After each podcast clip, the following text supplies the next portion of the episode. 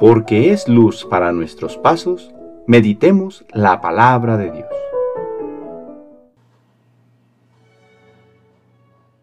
Jueves de la segunda semana de Pascua.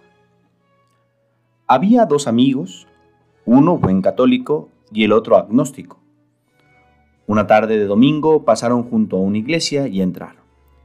El católico le iba mostrando los distintos lugares, imágenes, el confesionario y le explicaba para qué servía todo aquello. El agnóstico escuchaba con interés. Luego, en la capilla del Santísimo, le mostró el sagrario, después de arrodillarse unos momentos. El católico le comentó que en el sagrario estaba realmente Jesús, Dios y hombre con su cuerpo y su sangre, bajo la apariencia de pan. El agnóstico preguntó, ¿pero realmente presente? El católico contestó, eso es, realmente, así lo creemos por la fe. Entonces el agnóstico, mirando fijamente al sagrario, exclamó, Si yo tuviera fe, no me volvería jamás de aquí. Anécdota tomada del libro Pinceladas de Sabiduría. El que cree en el Hijo tiene vida eterna. Lo hemos escuchado en este diálogo de Nicodemo con Jesús. Jesús es el enviado del Padre para comunicarnos el misterio de su amor.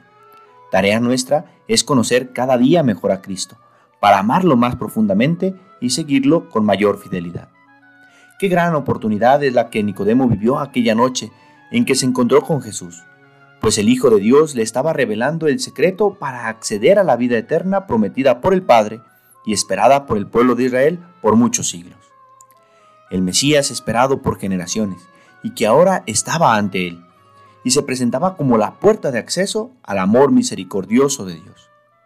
Jesús no se ha ido, vive entre nosotros está resucitado y nos sigue acompañando de diversas formas, especialmente en la Eucaristía, donde yace sacramentado. Y cuando acudimos al sagrario, nos encontramos con Él.